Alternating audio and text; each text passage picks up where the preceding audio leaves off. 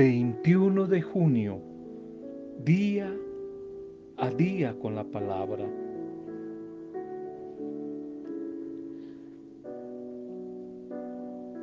El hombre sabio, el hombre prudente, prevé las dificultades y se prepara para ellas. Prevé las dificultades y se prepara para ellas. Proverbios 17, 15. El animador, el influencer, el motivador, el servidor cristiano, piensa más, piensa mucho más que los demás. Por ello, después de orar, de planear, de tener claras las metas, los objetivos, el presupuesto, el tiempo a donde quisiera llegar, prevé, prevé los problemas que se puedan enfrentar en el camino y se anticipa, se anticipa en la sabiduría del Espíritu para resolverlos se adelanta a las dificultades para enfrentarlas y resolverlas. Esto es parte de una oración, planificación y metas eficaces.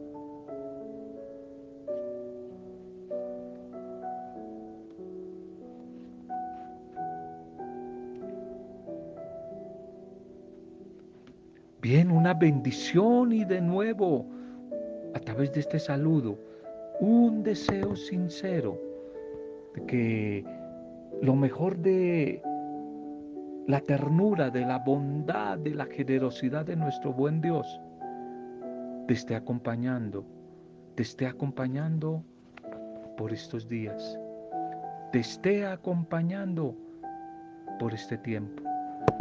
Saludo, bendición para cada uno de ustedes una bendición para cada una de sus vidas.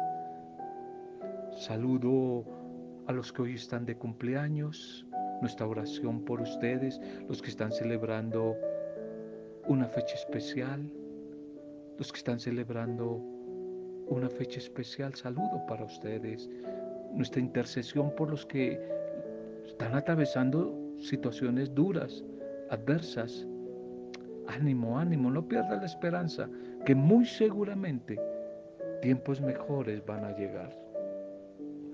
Bien, continuamos con la maravilla, la hermosura del Salmo 103 que iniciábamos ayer. Si lo recuerdas, el Salmo 103, donde nos dice que Bendeciré al Señor con toda mi alma, bendeciré con todo mi ser su santo nombre. Bendeciré al Señor, no olvidaré ninguno de sus beneficios. Él es quien perdona todas mis maldades, quien sana todas mis enfermedades, quien me libra del sepulcro y quien me colma de amor y quien me colma de ternura y quien me satisface con todo lo mejor y me rejuvenece como el águila. Amén. Amén, amén.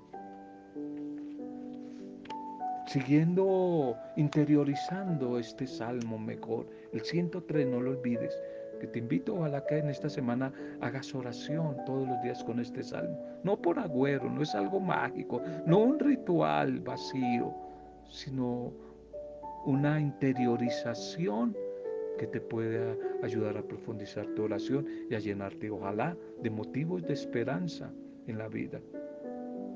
Bien, el, el orante entonces aquí insiste en darle gracias a Dios, darle gracias a Dios. Pero hoy nos encontramos también con una frase muy interesante. ¿Por qué le alaba? El motivo de la gratitud, el motivo de la alabanza y de la adoración. Y entonces el orante dice, porque Él, Dios, es quien perdona todas mis maldades, es quien perdona todas mis maldades. Hoy deberíamos tener claro con toda certeza que al Dios que seguimos, al Dios que nos reveló Jesucristo, es un Dios definitivamente misericordioso, un Dios que siempre te perdona, siempre perdona. Él vuelve a reconstruir la relación dañada contigo por el pecado, por la maldad. Su misericordia y su compasión están ahí, están ahí para que tú y yo la tengamos. Ahí está Él. Él quiere tenerte ahí a su lado y colmarte de todo lo mejor que tú necesitas para que seas una mujer y un hombre feliz. La mirada de Dios siempre es la de un Padre bondadoso, compasivo, tierno, que acoge a su hijo extraviado y lo llena de su amor.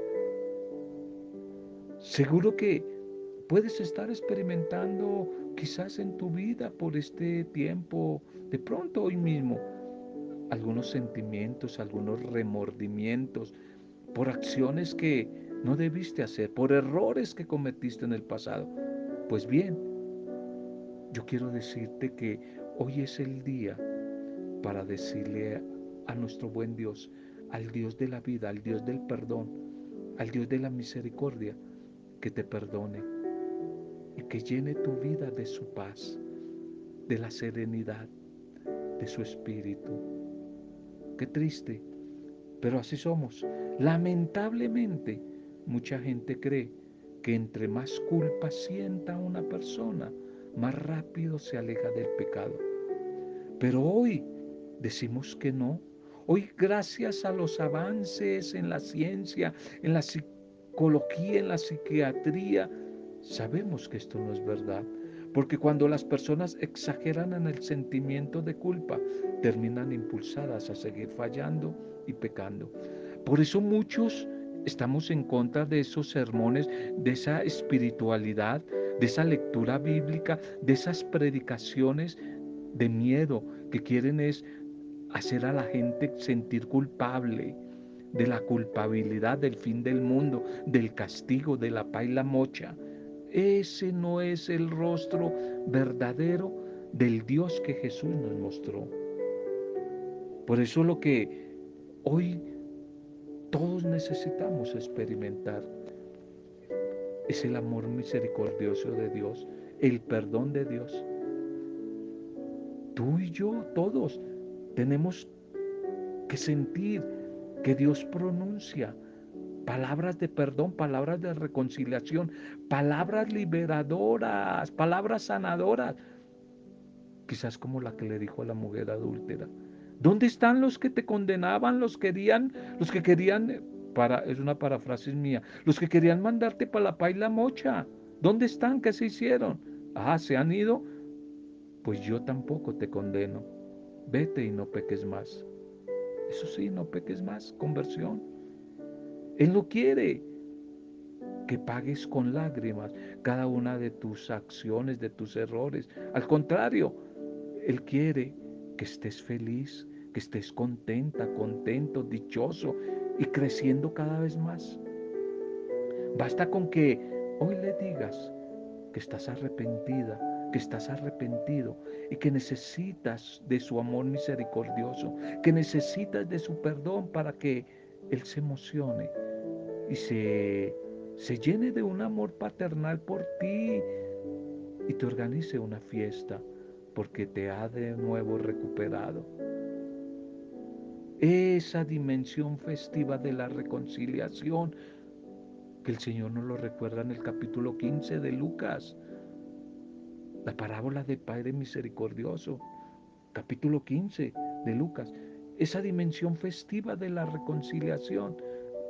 No la olvides, debes de tenerla siempre presente. Dios que no se cansa de celebrar que tú regreses a Él, que quieras estar de nuevo a su lado. Por eso quisiera en este momento invitarte a que interiorices, quizás cierres tus ojos, le pidas perdón a Dios y sientas el abrazo de reconciliación, su amor, su perdón, su bendición. Acércate a Él con tranquilidad, con serenidad. Pide perdón a Dios por todas esas acciones, errores que has cometido y que te hacen sufrir tanto. Pidámosle hoy al Señor que en el nombre de Jesús inunde nuestro corazón de su amor misericordioso, de su perdón, que nos perdone y que tú y que yo sintamos que Él nos ama y que Él nos ha perdonado para siempre.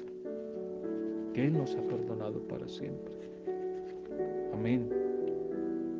Este mismo autor de este salmo, en su acción de gracias y alabanza y en su reconocimiento de los beneficios, de las bendiciones que Dios le ha dado y por los cuales lo quiere bendecir, adorar con todo su ser, también dice hoy otra frase interesante. La primera era, perdona mis pecados, mis maldades. Hoy dice, a continuación dice otra frase impresionante, maravillosa. Él es quien sana todas mis enfermedades, mis dolencias. Él es no solamente el que perdona, sino el que sana, sana todas mis enfermedades. Es la certeza que existe en el corazón de la mujer y del hombre que cree y que tiene una relación íntima, intensa con Dios. Que Dios en su amor perdona, pero que también sana. Es decir, libera de toda enfermedad y da nuevas oportunidades. Pero hay que tener en cuenta que esto no significa negar la medicina como ciencia y los diferentes tratamientos médicos. Cuidado con esto. Hay mucha gente un poco, no espiritual, sino espiritualista, un poco fanáticos religiosos, que no volvieron al médico, no se hicieron operar, no toman las medicinas porque Dios me sana. No, eso no es de Dios. No, Dios utiliza medios. Por ejemplo, en el libro del Eclesiástico 38, uno de los medios que utiliza es los médicos, los remedios, la medicina. Hay que utilizarlo. Cuidado, mucho cuidado con eso. Dios me sana, pero no significa entonces negar la medicina como ciencia, los medicamentos, los, las terapias, los tratamientos médicos. La ciencia no se contradice con la fe. Al contrario, son experiencias que pueden complementarse muy bien. Estamos seguros que la medicina en el día de hoy, aunque está muy avanzada, pero también tiene sus límites y que la fe y el poder de Dios puede ir mucho más allá de esos límites que a veces la medicina no encuentra, pero hay que relacionarlos juntos, ciencia y fe. Por eso hoy oramos pidiendo a Dios que haga maravillas en nuestro corazón, en nuestro interior, en nuestro cuerpo. Y para ello te propongo en este momento que oremos, que oremos pidiéndole al Señor que nos sane, pidiéndole al buen Dios que después de habernos amado y perdonado, coloque su mano misericordiosa sobre nosotros y nos sane. Señor, queremos colocar en tus manos nuestra enfermedad, nuestra vida, pedirte con humildad pero con fe que nos sanes todas las partes de nuestro ser, tanto interno como externo, que estén limitadas, quebrantadas, enfermas. Tú sabes, mi buen Dios, de nuestro dolor, de nuestra tristeza. Sabes que necesitamos, requerimos estar sanos para poder seguir viviendo con todas las fuerzas y las ganas. Por eso envía ahora la fuerza de tu espíritu sobre la vida de cada mujer, cada hombre, y regálanos la posibilidad de ser sanados por ti, Señor. No importa, Padre Dios, cuál es la causa de esta enfermedad, no importa cuál es el origen de esta dolencia, porque sabemos que tú lo puedes hacer todo. Y en este momento, con una sola palabra, basta una sola palabra, tú puedes sanarnos, tú puedes curarnos, tú puedes liberarnos de la dolencia, de la enfermedad. Sé que nos amas y que lo harás, no por nuestros méritos, no por mis méritos, sino por tu amor misericordioso. Regálanos hoy la oportunidad de estar bien para seguir amando y bendiciéndote y sirviéndote a ti con todas las fuerzas y ganas de nuestro ser. En el nombre de Jesús. Dios puede actuar en tu ser y hacerte sana, sano. Si me preguntas, ¿y cómo puede hacerlo? Quizás yo te respondo que no lo sé, pero que lo hace, lo hace, sucede. Tal vez más adelante en algún momento lo entenderás mejor y podremos explicarlo. Pero hoy sabemos que creyendo, confiando y esperando en Él, orando, orando en Él, muchas personas han sanado y han sentido el poder misericordioso de Dios.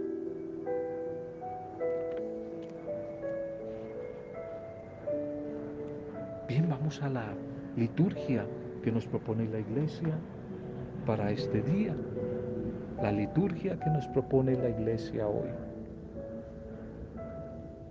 Titulemos el mensaje. Entren por la puerta estrecha, entren por la puerta estrecha. La primera lectura es del segundo libro de los reyes. Seguimos con la historia de los reyes y la monarquía en Israel. Reyes 19, 9 al 11, 14 al 21. Después nos saltamos 31 hasta el 36. En aquellos días, Senaquerín, rey de Asiria, envió mensajeros a Ezequías a decirle, hablarán a Ezequías, rey de Judá, y le dirán que tu Dios en el que confías no te engaña diciendo, Jerusalén no será entregada en manos del rey de Asiria. Tú mismo has oído cómo han tratado los reyes de Asiria a todos los países entregándolos al anatema y vas a librarte tú solo.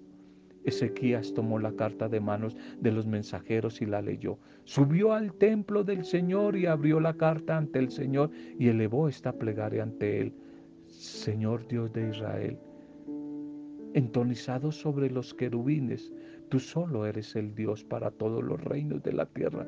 Tú formaste los cielos y la tierra. Inclina tu oído, Señor, y escucha.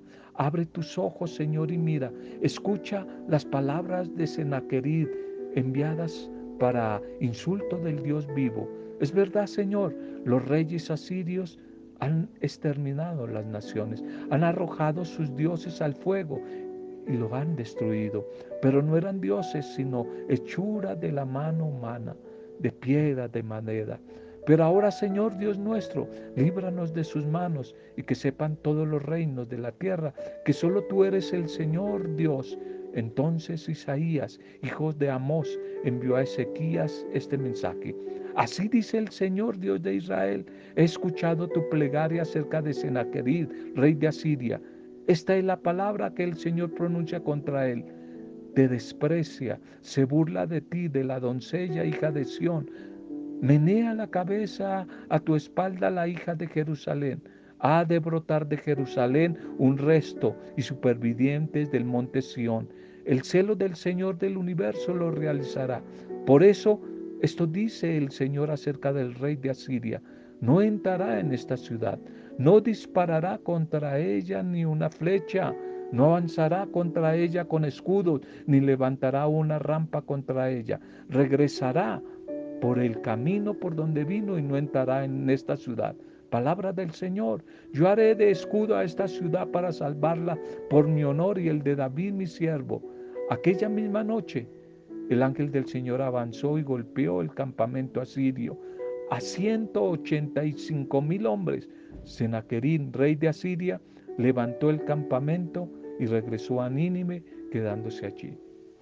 Amén, amén y amén el imperio asirio se impuso muy rápidamente a todos esos pequeños y grandes reinos que existían allí en el antiguo oriente, por allí más o menos en el siglo octavo antes de Cristo. Gracias a su tecnología militar y a las políticas de sometimiento y devastación, los asirios llegaron a hacerse en un pueblo poderoso impusieron el uso de, la bota para prolongar eh, el efecto de la infantería en el campo de batalla.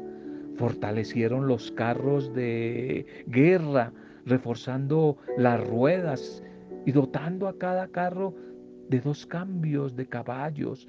Crearon una fuerza de asalto rápida, al dotar a la caballería de arqueros que podían cabalgar y que podían disparar al mismo tiempo y que llevaban además una fuerte coraza, poderosa coraza que los protegía. Con toda esta tecnología, fueron pocos los que le resistieron. Y el episodio de hoy, que leemos en esta primera lectura, se ubica en ese contexto, en ese contexto arrollador, un estilo de conquista en el que Judá, un pequeño reino, se salva, pero por puro milagro de Dios. La profecía de Isaías va a devolver la confianza al sufriente, desesperanzado, al atribulado rey Ezequías, que sabe que el pequeño reino de Judá difícilmente podrá resistir el ataque asirio. Y este rey Ezequías se muestra muy prudente y responsable con su pueblo, ya que no se arriesga a una guerra inútil, que bien sabe que va a perder con toda seguridad. La oración del rey es como una manifestación de súplica, de piedad, de humildad, de confianza, de abandono, que se ve recompensada por el anuncio profético del Señor a través del profeta. Judá a la final se salva, se salva pero de puro milagro del Señor, debido a una pérdida de capacidad operativa en el ejército asirio, debida probablemente a una plaga que les sorprendió y aunque eran muy poderosos, pero descubrieron una debilidad ante esa plaga y por eso pudieron destruirlo. Viene el Evangelio para hoy. Mateo capítulo 7, 6, y nos saltamos al versículo 12 al 14. Los que quieran que los, que los lo que quieran que los demás hagan con ustedes, háganlo ustedes primeros con ellos. Dijo Jesús a sus discípulos, no den lo santo a los perros, ni les echen sus perlas a los cerdos, no sea que las pisoteen con sus patas y después se revuelvan para destrozarlos. Así pues, todo lo que quieran que los demás hagan con ustedes, háganlo ustedes primeros con ellos, pues esta es la ley y los profetas. Entren por la puerta estrecha, porque ancha es la puerta y espacioso el camino que lleva a la perdición y muchos entran por esa puerta. En cambio, qué estrecha es la puerta y qué angosto el camino que lleva a la vida, y pocos dan con ellos. Amén. Amén. El camino de Jesús no es fácil, es difícil, es estrecho, es complicado, Miente, engaña al que te diga que es fácil, que conviértete, acércate a Dios y que todo va a ser color de rosas. Una parte, pero con espinas. Es un camino estrecho y difícil. Lamentablemente nosotros siempre buscamos lo fácil, los atajos, los caminos fáciles. Tendemos a sacarle el cuerpo, a huir del dolor. Como dice la canción quizás, evadimos el conflicto que provoca el Evangelio. En muchos sectores, muchas espiritualidades han bajado a Jesús de la cruz. Se predica un evangelio pero sin cruz, de la prosperidad, del confort, de hacerse rico. Pero Jesús nos propone un camino lleno de dificultades y tropiezos. No porque los queramos, sino porque asumir la vida con seriedad con coherencia, con radicalidad, siempre va a traer muchas dificultades. Y eso fue lo que le pasó a Jesús, a los profetas. Ellos así lo hicieron. Así lo hicieron también los discípulos de Jesús y así lo han hecho muchos hombres y mujeres a lo largo de la historia, particularmente de nuestra América Latina. Vivir en forma coherente significa asumir el estilo de vida de Jesús. Sin embargo, Nada de eso es posible contando solo con las propias fuerzas. Por eso necesitamos del Espíritu del Señor. Es el Espíritu el que trabaja día y noche en nosotros para que, a pesar de nuestra debilidad, podamos asumir el reto del Evangelio, a vivir en libertad, a vivir en radicalidad con el mensaje, con el mensaje del Evangelio. Es que Los mismos animales, por su condición, son incapaces de comprender si les estamos dando para comer un delicioso plato que se ha preparado con amor para la familia o simplemente cualquier comida para alimentarlos. Estos animales nunca podrán comparar, no porque sean malos y sean simples animales y no lo merezcan, sino simplemente porque no tienen la conciencia del ser humano para saber discernir.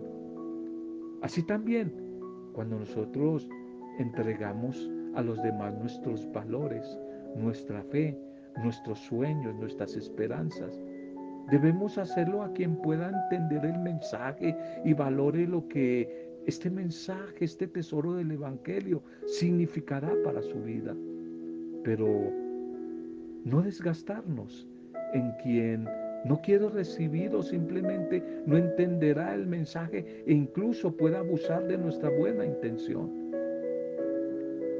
Esta frase, tratar a los demás como cada uno quiere que ser tratado, el versículo 12, quizás es la llamada regla de oro, que es la máxima sentencia del diálogo ecuménico, un diálogo que entre las iglesias hace muchos años se ha dado un diálogo interreligioso en que todas las religiones, quizás estamos de acuerdo, que cada cual tiene incorporada a su doctrina esta frase, tratar a los demás como yo quisiera que me trataran. ¿Y cómo quisieras tú que te trataran los demás? ¿Cómo quisieras que te traten bien, cierto? Que te traten con dignidad, que te traten con bondad, con ternura, que te traten con amor, que cuando cometas un error te comprendan un poco, te perdonen. ¿A ti te gustaría que te trataran así? A mí también. Pues ¿qué tenemos que hacer? Tratar a los demás como yo quiero, como yo quiero que ellos me traten a mí. Finalmente el Señor nos propone hoy el tema de la puerta estrecha. Una decisión radical de vida, el camino duro y difícil, pero también lleno de paz, de seguridad, de esperanza, que propone tanto el cristianismo como también lo propone el judaísmo, el budismo, el hinduismo, el islam, para ser mejores personas y alcanzar la vida divina, la vida divina, la vida de Dios desde nuestro mundo, para poder alcanzar poder vivir. Dios mente, Jesús mente, vivir, vivir a la manera de Jesús. ojalá tengamos cuidado de no dejarnos seguir seduciendo por el facilismo, por la puerta ancha, por la puerta de la injusticia, del maltrato, de la violencia, del abuso. Que ojalá como Hoy el texto evangélico nos lo expone. Esa puerta ancha nos va a llevar a la perdición, a la derrota y al final a la muerte definitiva. Mientras que la puerta estrecha nos va a llevar a la vida verdadera, a la plenitud de la vida. ¿Qué puerta? ¿Qué puerta elegimos hoy nosotros escoger? ¿Qué puerta? ¿Qué puerta decidimos escoger en la vida por donde vamos. ¿Cómo estamos viviendo el camino de la vida que Jesús nos propone para su seguimiento? Pidámosle al Señor que el mensaje de hoy se convierta en experiencia de vida y en bendición para los demás. Gracias Padre de bondad, Padre misericordioso por el, mensaje que hoy hemos compartido. Confiamos en que Tú nos acoges, tú nos escuchas, que somos tus hijas, tus hijos, de que tú nos amas y que no nos abandonas, que estamos en tus preciosísimas manos. Por eso hoy clamamos a ti pidiéndote, nos ayudes, nos fortalezcas en la voluntad para que el mal no triunfe sobre nosotros, sobre nuestras familias, sobre la iglesia, sobre nuestras comunidades, sobre el mundo para que el mal no siga haciendo daño a los demás. Señor, confiamos en tu infinita misericordia. Por eso hoy buscamos tu compasión. Ayúdanos a elegir siempre la bondad, a elegir el camino de la puerta estrecha que nos va a conducir a la vida. Gracias Señor, gracias, gracias por el mensaje de hoy. Que cada persona que recibe este audio sea tocada, animada, alegrada, fortalecida a través de tu palabra. Bendice a cada mujer, a cada hombre, a las familias, a los que están viviendo dificultades, momentos difíciles. Bendícelos a los que hoy están de cumpleaños. Bendícelos, Señor, las diferentes pequeñas comunidades. Bendícelos, Señor. Lo pedimos en la intercesión del Espíritu Santo, para gloria, alabanza y adoración tuya, Padre Dios Creador, en el nombre de Jesucristo el Señor. Amén. Roberto Zamudio de día a día con la palabra.